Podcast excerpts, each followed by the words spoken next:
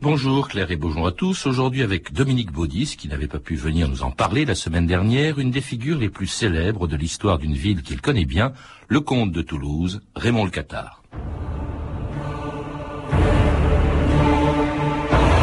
Voici venu le jour où nous rejetterons l'intrus hors de Toulouse. Vive le comte Raymond Vive le comte Raymond Vive Toulouse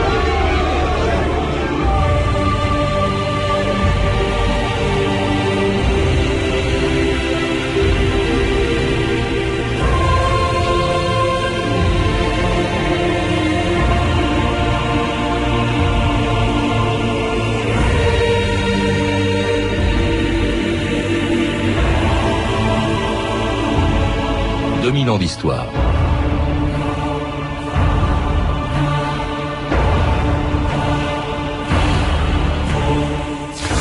Dans un pays dont les frontières n'ont guère changé depuis près de deux siècles, on oublie souvent qu'il y a 800 ans, la France ne ressemblait pas à celle que l'on connaît aujourd'hui. Au moment où Philippe Auguste montait sur le trône, son domaine était plus petit que celui de la plupart de ses vassaux.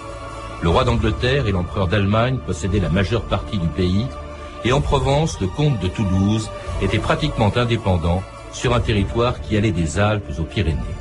On y parlait une autre langue que dans le nord, la langue d'oc, et surtout on y voyait se développer une hérésie qui allait provoquer une effroyable croisade et l'excommunication de celui auquel le pape reprochait de protéger les cathares, le comte de Toulouse, Raymond VI. Seigneur comte, je suis mandé par notre Seigneur le pape afin de vous exprimer son courroux. Qu'ai-je donc fait au très Saint-Père? Vous bafouez la justice de l'Église. Vous protégez les hérétiques alors que vous avez juré de les chasser. L'Église cathare est un danger. Pas pour moi. Elle ne l'est pas davantage pour la morale publique, elle n'est un danger que pour vous, l'Église. Vous injuriez l'Église, vous injuriez Dieu. Au nom de notre Saint-Père le pape, je prononce contre toi l'excommunication majeure. Tu n'es plus désormais qu'un mort civil. Qui te dépossédera fera bien, qui te frappera de mort sera béni. Avec permission à chacun de retenir toutes les terres dont il pourra s'emparer. Qu'ils y viennent. Partout où vous irez, par terre et par eau, j'aurai l'œil sur vous.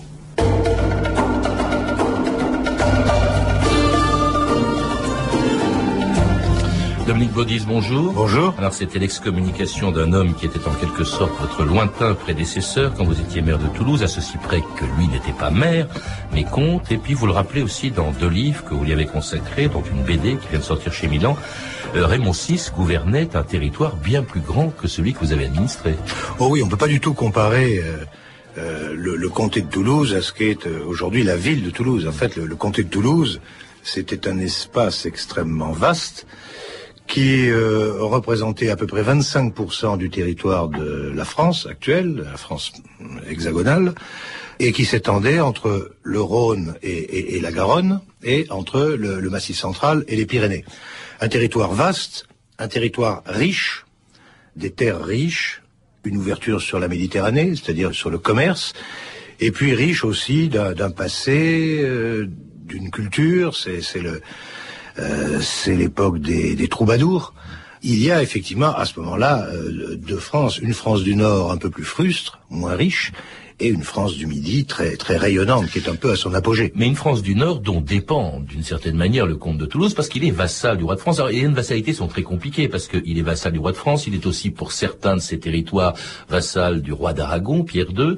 Euh, il est lui-même suzerain de plusieurs vicomtes. Alors c'est assez complexe. Oui. Euh, il est assez, surtout, il est très indépendant en réalité. Oui, et il, est vassal du, roi de France, il est vassal du roi d'Angleterre, il, il a lui-même ses propres vassaux, mais en réalité, il y a une sorte d'État toulousain avec euh, une très grande indépendance d'esprit, de gouvernement, et, et un système politique et, et- et social très différent de celui du nord de la France. Oui, parce que le, le comte de Toulouse était très attaché, d'abord vous le rappelez, à la liberté des villes, notamment Toulouse, qui était gouvernée en réalité par les capitouls, très tolérant aussi vis-à-vis des juifs, par exemple, hein, contrairement à beaucoup de princes de l'époque. Oui, c'est- c'est un, un régime de, de liberté, enfin, au sens où on peut en tout cas l'entendre à l'époque, c'est-à-dire liberté religieuse, liberté de conscience.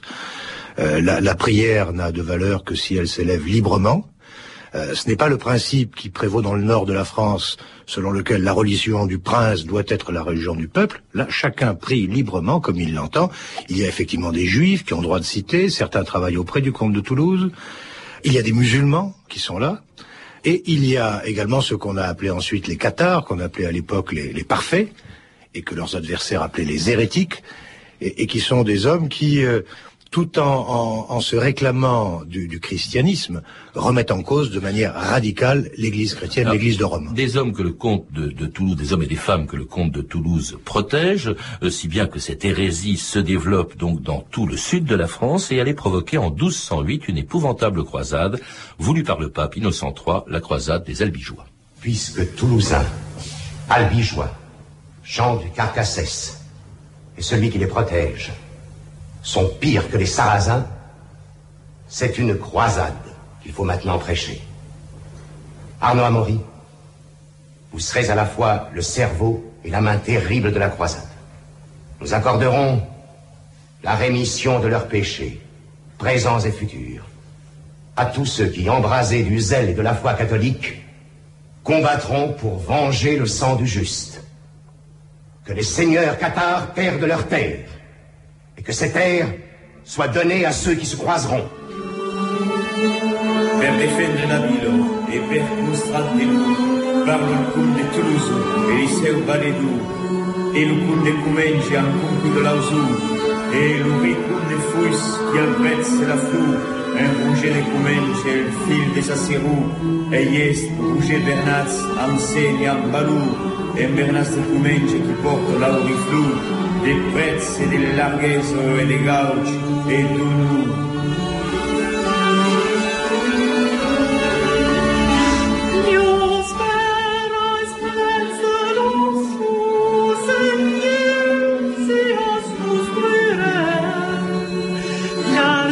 c'était dans la vieille Languedoc Claude Marty, la croisade des Albigeois, une croisade ordonnée donc, on l'a entendu, par le pape, mais non pas en, Terre Sainte, mais en Provence, non pas contre des musulmans, mais contre ce qu'on a appelé plus tard les cathares. Vous, disiez euh, tout à l'heure, c'est un nom qui leur est venu un peu plus tard en réalité. Oui, on les a appelés plus tard les, les cathares. L'Église euh, les désignait comme hérétiques et eux euh, se désignaient comme parfaits.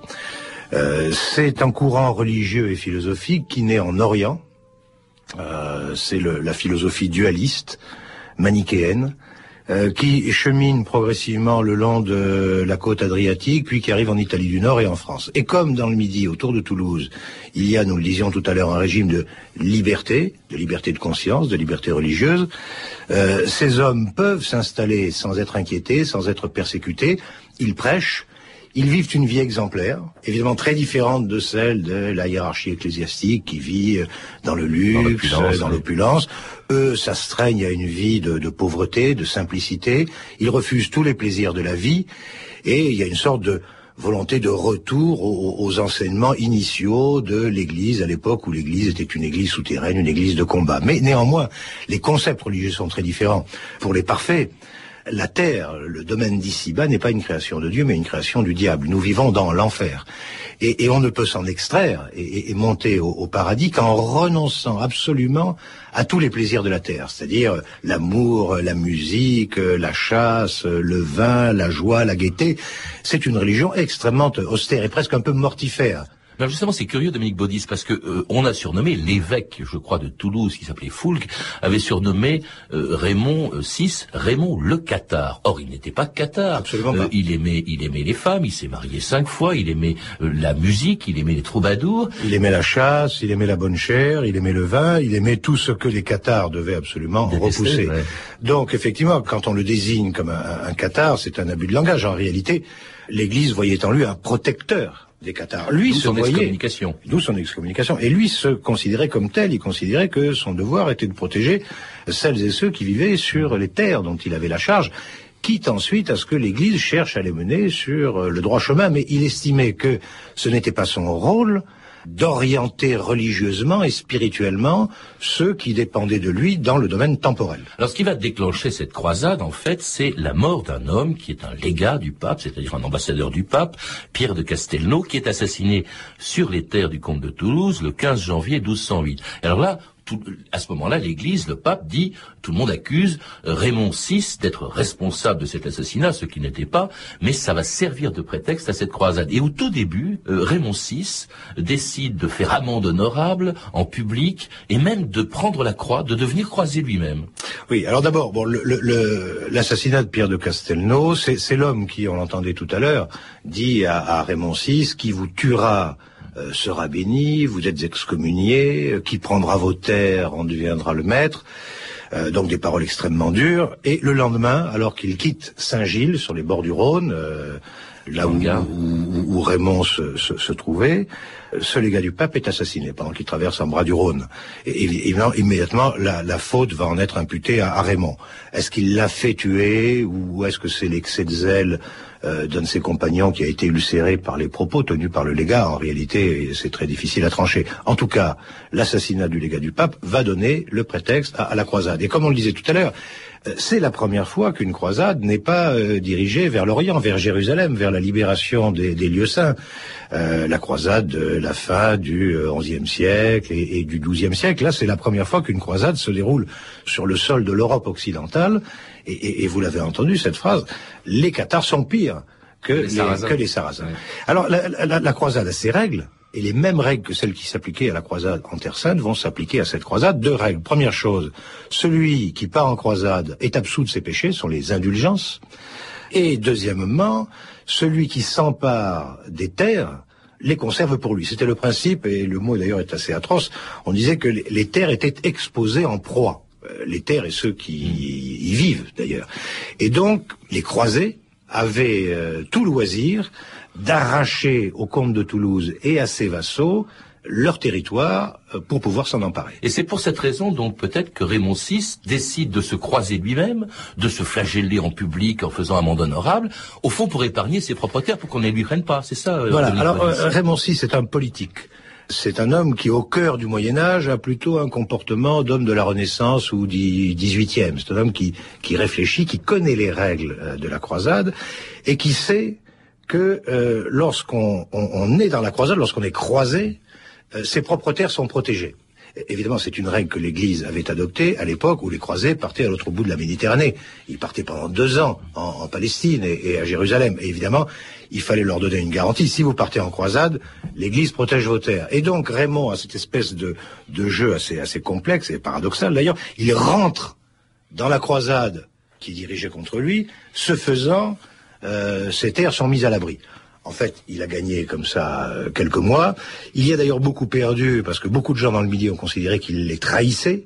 Et, c'est d'ailleurs euh, l'une des tragédies de la vie de, Raymond, c'est qu'aux yeux de l'Église et aux yeux des croisés venus du nord de la France, il est un hérétique, un cathare, ou en tout cas un complice des cathares, et aux yeux des éléments les plus bellicistes, des, seigneurs et des vassaux méridionaux, il est un homme de compromis qui ne s'est pas battu assez ouvertement. Ah, parmi ceux qu'il critique, il y a justement un de ses vassaux, Raymond Roger Trancavel, qui règne notamment sur Béziers, où se trouve euh, Raymond le Cathare, mais aussi tous les croisés. Raymond le Cathare qui assiste donc impuissant à la prise de cette ville, Béziers, dont la population avait refusé de livrer aux croisés les Cathares qui s'y étaient réfugiés. Si vous refusez de nous livrer les hérétiques de Béziers, c'est que vous êtes tous des hérétiques trompé, messire abbé. Moi, par exemple, je crois être bon catholique. Les catholiques de Béziers nieront-ils la présence d'hérétiques dans leur ville? Il n'y a ici que des citoyens. Des citoyens Et le Conseil a enfin déclaré Nous préférons être noyés dans la mer salée plutôt que d'abandonner nos concitoyens. Eh bien, soit La mer sera leur sang et le vôtre Que tous les chevaliers prennent ses standards Le sang des infidèles sera doux au Seigneur Il faut les tuer tous. Oui, tous. Notre bras est armé par Dieu, ne l'oubliez pas. Ayez crainte. Le Christ n'est jamais absent de notre combat. Ce sera un affreux massacre. Comment faire autrement? Il y a les catholiques, tuez-les tous. Dieu reconnaîtra les siens Tuez-les tous, Dieu reconnaîtra les siens. C'est une phrase très célèbre qu'aurait prononcée le chef de la croisade, Arnaud Amaury, devant euh, les murs de, de Béziers, dont la population va être massacrée. J'étais très impressionné en, vous lisant, Dominique Baudis, par le, récit de cette prise de Béziers euh, qui a fait plus de 20 000 morts. C'est à peu près l'équivalent du nombre des morts de la commune de Paris beaucoup plus tard. C'est incroyable, on a un peu oublié ça. Et c'est euh, la totalité de la population de Béziers. C'est-à-dire que la, ville a été envahie, puis incendiée, et les gens sont morts, euh, massacrés ou brûlés à l'intérieur des, remparts qui étaient devenus un, piège euh, mortel. Alors ce qui est intéressant, vous voyez, dans, ce qu'on entendait, euh, Béziers compte environ 20 000 habitants. Et la, croisade, et Arnaud Amaury demandaient qu'on leur livre une cinquantaine de personnes réputées hérétiques. Et la ville, y compris le clergé de la ville et les élus de la ville, parce, que, dans, les catholiques de la ville, qui sont l'immense majorité, et les, et les élus de la ville, parce qu'à l'époque, on n'en a pas parlé tout à l'heure, on y reviendra peut-être, il y avait des libertés communales à Toulouse, à Béziers, à Carcassonne, et la population élisait des représentants. Tous refusent de livrer les cathares, les hérétiques. On leur dit attention, si vous ne les livrez pas, on vous tuera, on envahira la ville. Et ils acceptent ce risque. Et effectivement, au moment où les chevaliers de la croisade vont entrer dans la ville, ils demandent au chef spirituel de la croisade, au légat Arnaud Amaury, mais comment on va distinguer un cathare d'un bon catholique? Et la réponse est tuez-les tous et Dieu reconnaîtra. Alors là, on parle d'Arnaud Amaury, mais le responsable de ce massacre, c'est le, le, chevalier le plus tristement célèbre de cette croisade des Albigeois. C'est un autre homme, c'est Simon de Montfort, qui était un petit noble de la région parisienne, qui lui, évidemment, comptait sur cette croisade pour agrandir ou pour se doter de fief, justement, dans la région. Simon de Montfort, qui est une véritable brute. Ah oui, qui est un guerrier, euh, un guerrier assez remarquable, qui a du talent et, et qui est doué pour, pour la guerre, pour le combat, qui est effectivement un petit seigneur qui possède très peu de terre euh, près de Paris. Et finalement, parmi ceux qui partent dans cette croisade, il y a deux sortes de seigneurs. Euh, il y a les très grands, le duc de Bourgogne, le comte de Nevers. Ils viennent, cela, pour l'indulgence. C'est-à-dire que ils restent pendant un mois et demi, deux mois, et ils sont très pressés de rentrer chez eux parce qu'ils y sont très bien. Et puis il y a des aventuriers comme Simon de Montfort qui veulent conquérir des terres et qui en fait euh, souhaitent troquer le petit territoire dont ils sont les maîtres au nord pour les vastes territoires très riches du sud. Et eux ont une démarche de conquête. Alors ça, ça va durer pendant une dizaine d'années de batailles assez confuses pour euh, des villes, pour des châteaux euh, que l'on prend, que l'on reprend, que l'on délivre, avec une, quelque chose de commun. On l'a vu pour Béziers, mais c'est vrai pour d'autres villes, pour Carcassonne, qui sera également prise par Simon de Montfort, dont la population va être chassée et privée de tous ses biens, avec Trancavel, justement, qui en est le vicomte, qui va être fait prisonnier et qui mourra dans des circonstances bizarres mais il y a d'autres récits que vous faites euh, de, de territoires euh, ou de villages même qui sont massacrés. Par exemple, un, un village, le village de Bram, en 1210, dont les prisonniers ont le nez, les lèvres et les oreilles coupées et les yeux crevés, sauf un hein, qui doit conduire les autres dans une forteresse cathare. Et ça, c'est Simon de Montfort qui le décide. Une violence qui se produit d'ailleurs des deux côtés et, et qui est absolument effrayante quand on vous lit Dominique Baudis. L'objectif de tout ça, au fond, c'était de faire peur. C'était le terrorisme, c'était de ouais. faire peur aux gens pour qu'ils ouvrent leur ville plutôt que de s'y défendre. Voilà, il y a une politique de terreur des deux côtés d'ailleurs. Hein. Par exemple, ces mutilations épouvantables, elles ont été commises par les uns et par les autres. Euh, il s'agit pour les, les, croisés de Simon de Montfort, de, qui sont peu nombreux, parce qu'encore une fois, au bout de deux mois, la plupart des croisés repartent chez eux. Et il reste Simon de Montfort avec euh, quelques dizaines de chevaliers autour d'eux. Donc ils sont peu nombreux, ils veulent terroriser euh, la population, et, pour cela, ils se, ils se livrent au, aux actes de barbarie que vous venez de décrire. Mais la population veut aussi les effrayer, et quand on arrive à capturer cinq ou dix chevaliers français. croisés, français... Oui, parce que là, il y a une différence. On oui, on les appelle les Français, absolument. On les appelle les Français, et quand on arrive à capturer dix ou quinze chevaliers français, on leur inflige évidemment les, les pires tortures. Alors les villes, beaucoup d'entre elles sont prises par les croisés, par les Français. Alors seule Toulouse, défendue par Raymond VI, euh, qui a quitté euh, la croisade, euh, et par des murailles importantes qui existaient à l'époque, les murailles de Toulouse, euh, réussit à, à, résister. Il fait appel à un de ses suzerains, le roi euh, d'Aragon, Pierre II, qui euh, lui-même est battu à Muret en 1213. il est même tué d'ailleurs pendant cette bataille. Toulouse devient très vulnérable et à ce moment-là, Raymond VI décide en 1213 de léguer son pouvoir à son fils qui deviendra Raymond VII. C'est ça, Denis C'est ça, parce que Raymond VI, oui, et Raymond VI étant excommunié, a le sentiment que voilà, il est le dos au mur et qu'il ne pourra jamais remporter cette guerre. Et il abdique au profit de son fils, qui lui n'est pas excommunié et qui par conséquent peut essayer de renouer, euh, en particulier avec le pape, un dialogue pour essayer d'obtenir que euh, les droits leur soient rendus. Mais en réalité, ils ne seront pas entendus. En fait, il va quitter Raymond VI euh, et son fils vont quitter la, la, ville de Toulouse pendant assez longtemps, laissant Montfort, qui s'est emparé de la plupart des villes et des territoires euh, conquis par la croisade, et établissant dans cette région, mais alors un régime de fer tout à fait euh, extraordinaire. Il supprime bien sûr toutes les libertés communales, les capitouls n'existent plus à Toulouse. On les envoie en prison. Il oui. n'y a plus de liberté religieuse. Euh, évidemment, les Cathares sont persécutés, les Juifs sont pourchassés, les Capitouls sont jetés en prison, il n'y a plus de liberté communale. Et puis c'est un véritable régime de, oui, un régime de fer. Vous disiez par exemple, euh, une femme toulousaine, enfin ou de la région toulousaine, ne peut se marier qu'avec un chevalier français, pour que progressivement l'ensemble du, patrimoine des terres passe euh, entre les mains des Français et que euh, la, euh, la noblesse de la région toulousaine soit progressivement dépossédée. C'est inouï ça. Donc les femmes n'avaient pas le droit, au fond, de se marier avec des indigènes, en quelque sorte. Exactement. Hein, Exactement. pour, pour faire des Français, pour Exactement. transformer, au fond, cette région en une région euh, française. Alors, on comprend évidemment la population se soulève à plusieurs reprises et l'on comprend pourquoi lorsqu'il revient clandestinement dans sa ville après quatre ans d'exil, eh bien Raymond VI y est accueilli triomphalement par la population le 12 septembre 1217. Je l'ai vu, il arrive. Il a passé la Garonne au quai de Bazac Et quand il est rentré par les passages boutés, la foule l'entoura, les barons, les dames. Les grands et les petits. Ah Les cœurs étaient pleins d'ardeur. Quand il est arrivé à la Dorade, tout le monde s'est mis à crier « À mort les Français. Oui. Et on criait « Toulouse, Toulouse,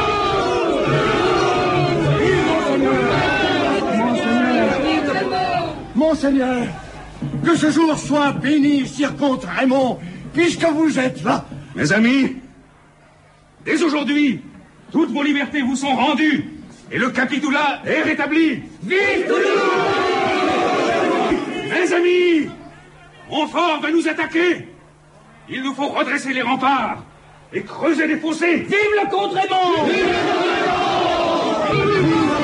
Et ce n'était pas Dominique Baudis revenant dans sa ville de Toulouse, mais Raymond VI se préparant, on l'a entendu, les Toulousains à la défendre contre Simon de Montfort, euh, qui veut évidemment reprendre sa ville. Il n'y était pas quand Raymond VI a réussi à y entrer clandestinement, c'est assez extraordinaire. Et il va la, il va la défendre contre Simon de Montfort pendant neuf mois, un siège absolument incroyable, Dominique Baudis. Oui, on a souvent dit de Raymond VI qu'il n'était pas courageux, euh, qu'il n'aimait pas la guerre, c'est vrai qu'il a cherché à l'éviter le plus longtemps possible, c'est vrai, mais quand il a été obligé de se battre, il a fait preuve de beaucoup de courage et il est allé lui-même se précipiter à l'intérieur de Toulouse occupée, il a soulevé la population, euh, les Toulousains ont chassé les hommes de Montfort qui se trouvaient dans la ville, mais il y a eu ensuite un siège de neuf mois. Parce qu'il a fait reconstruire les murailles que Montfort avait voilà. essayé de faire abattre. Reconstruire les murailles et tout ceci avec des attaques quotidiennes d'une violence extrême, et donc c'est un homme très, très courageux qui a mené ce combat avec son fils à ses côtés, et puis finalement, un jour, à l'occasion d'un des assauts livrés par les hommes de, de, Montfort, une des machines de guerre qui était euh, montée sur les remparts et qui était d'ailleurs manœuvrée par des femmes, lance une pierre qui atteint Montfort en plein front. Et c'était la, la, fin, donc Montfort est mort, c'est la fin de cette croisade des Albigeois qui a duré une dizaine d'années. C'est pas la fin, c'est la fin du premier Il y aura chapitre. Montségur, etc. Parce qu'au bout du compte, finalement, euh, tous ces territoires seront annexés euh, à, la, à la couronne de la France. Couronne de France. Mais euh, il est certain que la, la, la, mort de Montfort sous les murs de Toulouse, sous les yeux des, des Toulousains, frappés par une pierre, lancée par la catapulte, manœuvrée mmh. par une femme, et tout ceci sous les ordres de, de, de Raymond VI, a donné à ce personnage de Raymond VI un, un, un prestige extraordinaire. Alors il est mort lui-même, je crois, en 1222. Il est mort un peu plus tard. Son oui. duché, son comté, vous l'avez rappelé, est revenu totalement à la couronne de France oui. à la fin du, du, du XIIIe siècle. Ça s'est passé il y a tellement longtemps qu'on a évidemment oublié cette période. Est-ce que aujourd'hui, la personne de Raymond VI, cette croisade des Albigeois qui a, qui a été tragique, vous l'avez dit, est-ce qu'elle est présente encore dans la mémoire des Toulousains? Oui, c'est un épisode qui est présent dans ce qu'on appelle la, mémoire collective, y compris d'ailleurs euh, chez des personnes qui vivent à Toulouse depuis 15 ans, 20 ans, qui sont pas originaires de cette région, mais qui peu à peu se sont imprégnés de cette histoire et de cette culture. Alors ce qui ce qui reste de tout ça, tout d'abord, c'est un, un, un, un, très grand attachement à la liberté. Euh, le sentiment que euh, les affaires de la religion et les affaires temporelles les affaires euh, laïques, politiques, doivent être absolument séparées. On ne mélange pas la religion et, et, et la politique. Le sentiment aussi que l'on existe euh, indépendamment de Paris. euh, que Toulouse, en fait, aurait pu être la capitale, est une capitale, euh, et donc un sentiment de, fierté. Et puis, au fond, euh, il est vrai que cette guerre, nous l'avons perdue. Nous l'avons, hein, vous, vous, vous assimilez. D'ailleurs, le, livre que vous avez écrit de Raymond Le Cathar, ce sont des mémoires apocryphes. Hein. Oui, bah, Au fond, c'est votre programme politique, celui de Raymond VI. C'était votre programme politique. On à une culture, à une vision des choses, et, et la fierté que nous pouvons éprouver. C'est vrai que cette guerre a été perdue, mais en même temps, les valeurs euh, qui étaient euh, l'enjeu de cette guerre, liberté de conscience, liberté religieuse, euh, liberté politique, liberté de mœurs, ont fini par triompher. Et on euh, commence euh, à émerger au XVIe siècle, à triompher au XVIIIe, au XIXe. Et donc il y a dans le Midi la, la fierté d'avoir su générer au XIIIe siècle des valeurs qui ont fini par s'imposer. Merci Dominique Baudis. Je rappelle donc que vous êtes l'auteur de deux livres sur le sujet dont nous venons de parler. Raymond le Cathar, publié aux éditions Grasset et chez Hachette aussi dans la collection du livre de poche et puis duquel on a tiré une bande dessinée, Raymond le Cathar, une bande dessinée historique avec des dessins de François Corteggiani et Michel Sureau qui vient d'être édité aux éditions Milan. À lire également le dernier numéro d'Historia thématique consacré ce mois-ci aux croisades, une biographie de Simon de Montfort par le plus grand spécialiste de l'histoire des Qatars, Michel Roquebert, une biographie de Simon de Montfort qui vient de paraître aux éditions Perrin. Enfin, votre dernier livre, Dominique Baudis, La rumeur abominable, dont vous avez été la victime il y a deux ans et dont j'espère vous viendrez nous parler un jour face à la calomnie éditée aux éditions Fixo. Vous avez pu entendre des extraits de La caméra explore le temps consacrée au Qatar, une série de Stelio Lorenzi, Alain Decaux et André Castelot, disponible en DVD chez LCJ Éditions. Ces références sont disponibles au 3230, 34 centimes la minute ou sur franceinter.com. C'était 2000 ans d'histoire. Merci à Christophe Papon, Claire Destacan, Claire Tesser et Cédric Joseph Julien, ainsi qu'à Anne Kobilac pour la réalisation. Demain, dans 2000 ans d'histoire, une des époques les plus fastes et les plus méconnues de l'histoire de l'Égypte, après sa conquête par Alexandre, l'Égypte grecque et romaine, l'époque des Ptolémées, de Cléopâtre, puis des empereurs romains. Mais tout de suite à 14h30, le pharaon de la musique sur France Inter, Éric Oswald. Bonjour Éric. Bonjour.